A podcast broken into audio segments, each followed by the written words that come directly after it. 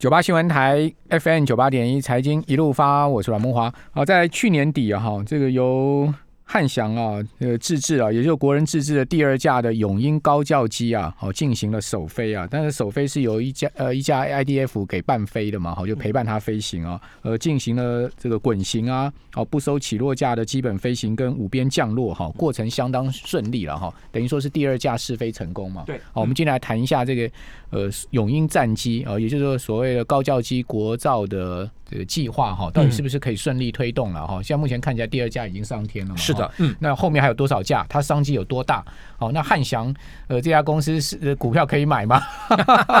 这个等一下我们可能附带提一下哦。那因为汉翔还有另外一个商机，就是说要做这个。呃，F 十六的亚洲维修中心嘛，哦，什么洛克希德马丁啊，要把整个维修技术交过来啊，哦，什么呃，这个亚亚洲这么多 F 十六全部送来台湾维修，真的有可能吗？好，我们今天要来请教军事专家哦，施孝伟在我们节目现场，我们今天有直播啊，孝伟你好啊，主持人好，各位观众朋友大家好，好，孝伟带来模型啊，给大家看一下，我们现在有直播啊，这个就是永鹰高教机，对不对？对，哈，那个它其实是呃汉翔公司啊，就是在接到就是呃二零一六年啊，就是。蔡政府呃执政以后呢，原本当时马前总统哈，基本上就说他们那时候已经大致跟呃意大利已经谈妥了，有一款意大利的这个步训高教机叫 M 三四六，然后等于说借由两边啊合作生产的方式啊，在意大利生产六架，然后在台湾的汉翔生产组装六十架，然后来接我们的这个步训高教机。但是啊，蔡总统上来之后，基本上来讲，他是希望能够呃厚植国力啦，然后将这个案子呢，就是做了一个大幅度。修正就是要汉翔公司啊重新哈啊开发一款哈那个步训高教机，所以汉翔公司后来在就是蔡总统啊接任以后呢啊他们跟其实主要是由中科院航空研究所然后为主承包商，然后汉翔是这个等于说是制造商。制造商，然后将这个飞机呢，其实说真的也也也也算是还蛮快的啦，就从二零啊一六年哈政策改变以后，大概到二零一九年，我记得哎六月还九月忘记 现在这间忘记了。然后低价出厂，然后出厂以后呢，那去啊，在今年啊，去年六月吧，然后低价呃升空啊，那个进行了首次试飞，然后第二零一六年低价出，没有没有，二零一六年政策转弯，二十九，二零一九年我记得应该是九月，然后低价出厂，然后在隔年的六月第一次升空，然后那等于二零二零年的六月第一次升空，然后第二家是去年啊底出厂的，然后在今年进行首次试飞，这样子，大致上一个情况是这样子，嗯，好，呃。这这款飞机的特色在哪里？这个永鹰高教机的特色在哪？呃，永鹰高教机啊，它其实是用我们叫 FCK One 金国战机的双座机啊，或者说你讲 IDF 的这个双座机，它去修改而来的。那它其实修改的幅度，因为好就是说，今天你会发现，如果说今天我没有带那个 M 三四六，如果带 M 三四六来，你就会发现两架飞机的外形其实差异还蛮大的哈。呃，M 三四六它比较短，然后也比较胖，然后但它也比较轻。那永鹰机呢，它其实就是沿用。了原本 FCK One 双座机的呃气空气动力外形，然后呢做了一些修改，比如说因为它呃 FCK One 经国战机，它作为战机的话，对不对？它呃相对来说它需要一些作战的设备，譬如说像任务的电脑啦啊，然后甚至于还有像这个火神炮啦，然后也还有包含一些那个雷达啦，那个作战用的航电设备，那这些东西在那个教练机上基本上来说用不到，所以呢基本上就把这些东西通通拿掉了。另外甚至于最大的改变啊，是原本哈 FCK One 金国战机啊，如果说它有一它用的那个发动机，其实跟啊 FCK One 金国战机也非常接近，它是用这个 F 一二四，呃双那个金国战机用的是 F 一二五，但其实同一颗发动机，但是后面一个是有后燃气，一个是没有后燃气，战机的有，那个永鹰机没有，所以永鹰机是用 F 一二四发动机，那。推力当然是差了很多啦，大概从八千多磅，然后掉到六千磅。那但是呢，省油度就差很多了，因为耗一下战斗机来讲，它最耗油的地方就是在它使用后燃气的时候，因为后燃气等于把你燃烧过的这个空气，再加上一点新鲜空气，然后用大量的油去烧。但是呢，可以让它的飞机的速度啊一下变得那个加速啊变得非常好。爬升的时候用。哎，对对对，但是相对来说，它的烧油就烧得很快。哦，那一架双座的这个金国战机啊，他们说啊，如果你不用后，像你现在这个永鹰机来说。因为其实当初永鹰机哈，就是我们空军开给意大利的那个规格标里面要求啊，M 三四六啊，它要能够在没有哈呃挂机翼底下挂油箱的情况下，对不对？要能够飞到两个半小时。那现在永鹰机啊，基本上来说，那个呃汉翔董事长说做得到。那其实我们从他把这一大堆哈，我们讲到包含机机炮，然后辅助的这个动力单元，还有包含雷达。然后攻击用的航电后燃器拿掉以后，再加上其实他们把机身有稍微的增胖，另外呃主翼啊也稍微的增厚以后呢，啊这个飞机的这个油量哈，大概我们估算它其实绝对够它啊，就是我们讲到飞两个半小时，哎两个半小时，当然这个两个半小时不做科目的，就是起落平飞大转弯，好，我们通常行话叫这个叫 ferry，也就是那个飞度的这样一个距离，哎绝对做得到。那当然你说那个飞度做得到呢，因为如果说你要做科目的话，科目的话通常就会用到发动机的最大推力。那那个时候，通常那个推力我们就管它叫军用推力。那以军用推力来讲，这个 F 一二四发动机哈，两颗啊，用军用推力的话，大概每个小时也要耗掉四千多磅的油。所以就是说，如果你是做那个呃很大的这个呃强度的训练的话，飞个一个小时多也 OK 了。那对于训练来说，一个小时多的航程也足够了。是好，呃，一个关键问题请教你哈，当初你刚刚讲到，当初马政府的这个高教机对的计划是跟意大利合作，对对。好，那蔡政府上台之后就推翻掉了，对对？好，那主要原因在哪里？那你觉得跟意大利合作，当初马政府为什么要跟意大利合作？原因在哪里？好，那呃推翻掉之后，由由由这个汉翔，你刚刚讲中科院啊一起做一起做，那这样子是。呃，目的在哪里呢？就是说这两个你比较一下。好，这样讲就是说，以这个 M 三四六来讲啊，其实啊，当然不可否认的，M 三四六是一个呃成熟的产品，而且啊，因因那个 M 三四六，当然世界现在这个高教机的市场啊，相对来说有很多国家，那但是哈，M 三四六就意大利，呃，它不止意大利自己用，意大利买的反而不多，意大利空军到目前为止大概买了二十来架而已吧，然后买的不多。它是哪一个哪一个航哪一个哪个哪个一个意大利公司啊，叫一个叫 Aero 马奇，现在叫 Leonardo，它原本这个。那个意大利的制造公司了，对，但它其实很妙。这个飞机其实原本应该是哈，意大利跟俄罗斯合作的。这个原本哈是俄罗斯一个公司叫雅克列夫，然后他们开发的一个这个专门就是说为啊这种就是啊超音速战机或者说是那种呃先进战机飞行员开发一款训练用的这个飞机。然后意大利就看上了它的飞机的整个外形，然后等等各种这个性能，然后跟他合作。然后双方在合作的时候也讲好了啊，西方呃意大利我们就卖西方市场，雅克列夫你就卖原本你的这个俄罗斯啊，或者说那个东欧的，对对对。然后呢，意大利后来把这个后来因为双方后来有反正因为反正就闹又又翻了，但是因为意大利已经丢了钱下去，所以那那个俄罗斯啊就同意啊意大利他使用他们已经研发好这个气动力外形，但是也就是说啊两架飞机你看到那个雅克利夫叫雅克那个一三一四零还是一三零忘记 OK sorry，然后呃意大利这个叫 M 三四六两个飞机外形一模一样，然后甚至于中国大陆后来他们现在做了一款那个叫那个呃练十五的一款高教机啊，因为也是跟雅克列夫当他们的这个技术顾问，所以你会发现大陆那个红都的那个那个教练机。也长得跟哦雅克一三零长得非常的像，然后呢，呃，也就跟 M 三四六非常像。那它的这个特色就是说啊，那个 M 三四六它由于是俄罗斯的气动力外形，但是它本身啊是完全用西方的这个航电。那而且哈雅克那个 M 三四六特色是它本身就非常的轻，所以它的当时哈啊来竞标的时候，对不对？完全就符合呃我们空军开的这个所有的这个规格标。那后来 M 三四六又去竞争美国空军的这个步训高教机。那 M 三四六最厉害的地方啊，是在于就是它有一个叫做砍入式的这个训练系统，这个砍入式的训练系统是怎么一回事呢？不知道各位听众朋友或观众朋友们玩过那个宝可梦的经验，你知道吗？对，宝可梦哈，它有一个那个功能叫扩增实境，也就是说你在抓宝的时候，如果你把摄影机打开，然后你的手机上会投出一投投投投出一个宝可梦的影子，然后但是后面呢是你好实际上看到实景啊。那有一次我我在抓的时候，我太太看到，哎，为什么我手机有这个？然后他他很妙，他看看手机后面，然后说，哎，后面什么都没有啊。我说这个叫 AR 扩增实境哈。那 M 三四六的这个砍入式的训练系统就把这个 AR 扩增实境的技术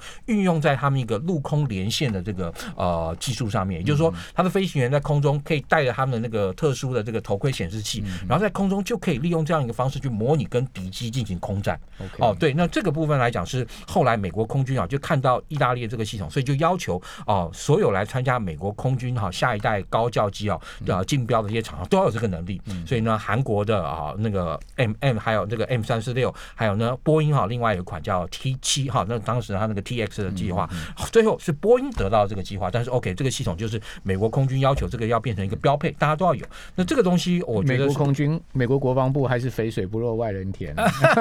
那当然了。不过当然，M 三四六当时也找了一个美国很重要的一个那个呃厂商，就是那个做飞弹那个雷神公司。雷神。对，但是呢，哎，不管怎么讲，就是说啊，等于说美国空军就看到这个砍入式的这个训练系统，在这个未来的这种教练机上这样一个价值。那当然来到我们这边啊，我们这边以后呢，原本当然马政府也是啊，跟意大利呃已经呃几乎只剩签约了啦。内部我们知道就是几乎已经走走到只剩下正式签约，因为他们跟汉翔连那个备忘录都已经做好。为什么你说会有一个啊意大利生产六十呃六架，然后在汉翔生产组装六十架？因为双方已经把那个哎那个合作的意向书都已经签好了。那但是当然细节都谈好，哎细节哎都已经几乎可以说是谈好。那但是后来因为呃政府改那个政策改宣跟章嘛，那汉翔的话就拿 FCK One 金国战机的双座机来做一个修改。那目前来说是已经完成了两架的这个原型机。其实说真的啦，就是说在这么短的时间，了。讲你是军军事专家，你凭良心讲孰优孰劣了？呃，应该说各有优点，对，各有优点啊。对，因为毕竟是国际国造，而且国际国造来讲，就是说呃很诚实的说，他在没有宝可梦啊啊啊啊！对，的确没有啊。目前看起来，那到底有没有宝可梦，他们没有跟我们讲啊。但是我们看起来可能应该是没有啦。对，然后那这至少就是说呃呃，以这个产呃产业的角度来讲的话，那当然你说原本哈六百八十几亿哈，那当然意意大利人一定会赚走不少钱啦。那现在这个飞机变成在国内做的话，国外厂商还是会赚走不少钱。为什么？因为他当时平常说这个飞机这么短时间之内弄出来，它还是有很多关键性的零组件是跟国外买，而且其实啊，他们说号称整架飞机啊百分之啊六十多的这个自制率，主要还是在这个我们讲到结构件哈，就是说或者那个关键技术呃哎，就是你这种飞控电脑认那个那个飞控电脑啊，还有一些相关的这个呃上面这个高单价的这个东西呢，还是要跟国外买。发动机是跟呃跟美国一起合作，就是原先我们那个 FCK One 金国战机的发动机啊，TAV 零四或叫这个 F 一二五，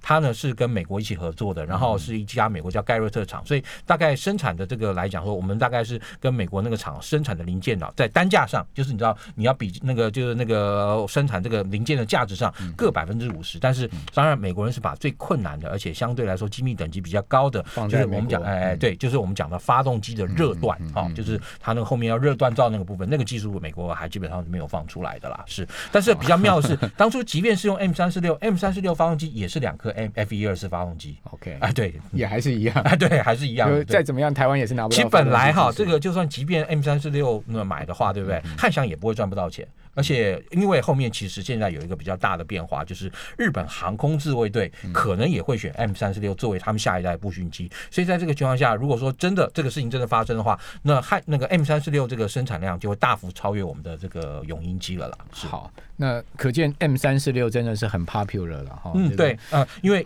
新加坡跟以色列这两个大家都知道，全世界最喵的客户，对不对？也都买了三四六。好，可见 M 三四六一定有它非常好的优点。对，这是真的啦。好，我们这边先休休息一下，等下回到节目现场。九八新闻台 FM 九八点一财经一路发，我是阮木花。哦，汉翔很忙啊，但是汉翔也不忙啊。为什么汉翔很忙呢？因为汉翔除了要负责这个永鹰机啊，哦，刚刚校委也讲说，总共有六十六架嘛，对，六十六架，这也是将近七百亿的商机，对不对？六百八十几亿，六百八十亿，将近七百亿的商机。另外，他要负责这个。F 十六的改装，性能提呃性能提升的改装，然后改装之后的这个维修，然后呢还有一个大远景啊，这个亚亚太的 F 十六维修中心，这个等一下请你评论一下。嗯，哦，那为什么说汉翔很忙？因为他这么多事嘛。那说不忙是什么？因为汉翔以前接了很多航航空界的订单，对啊，特别是客机界，其实呃现在也都没了，呃也不应该说少很多了。其实我是觉得哈，如果说政府其实。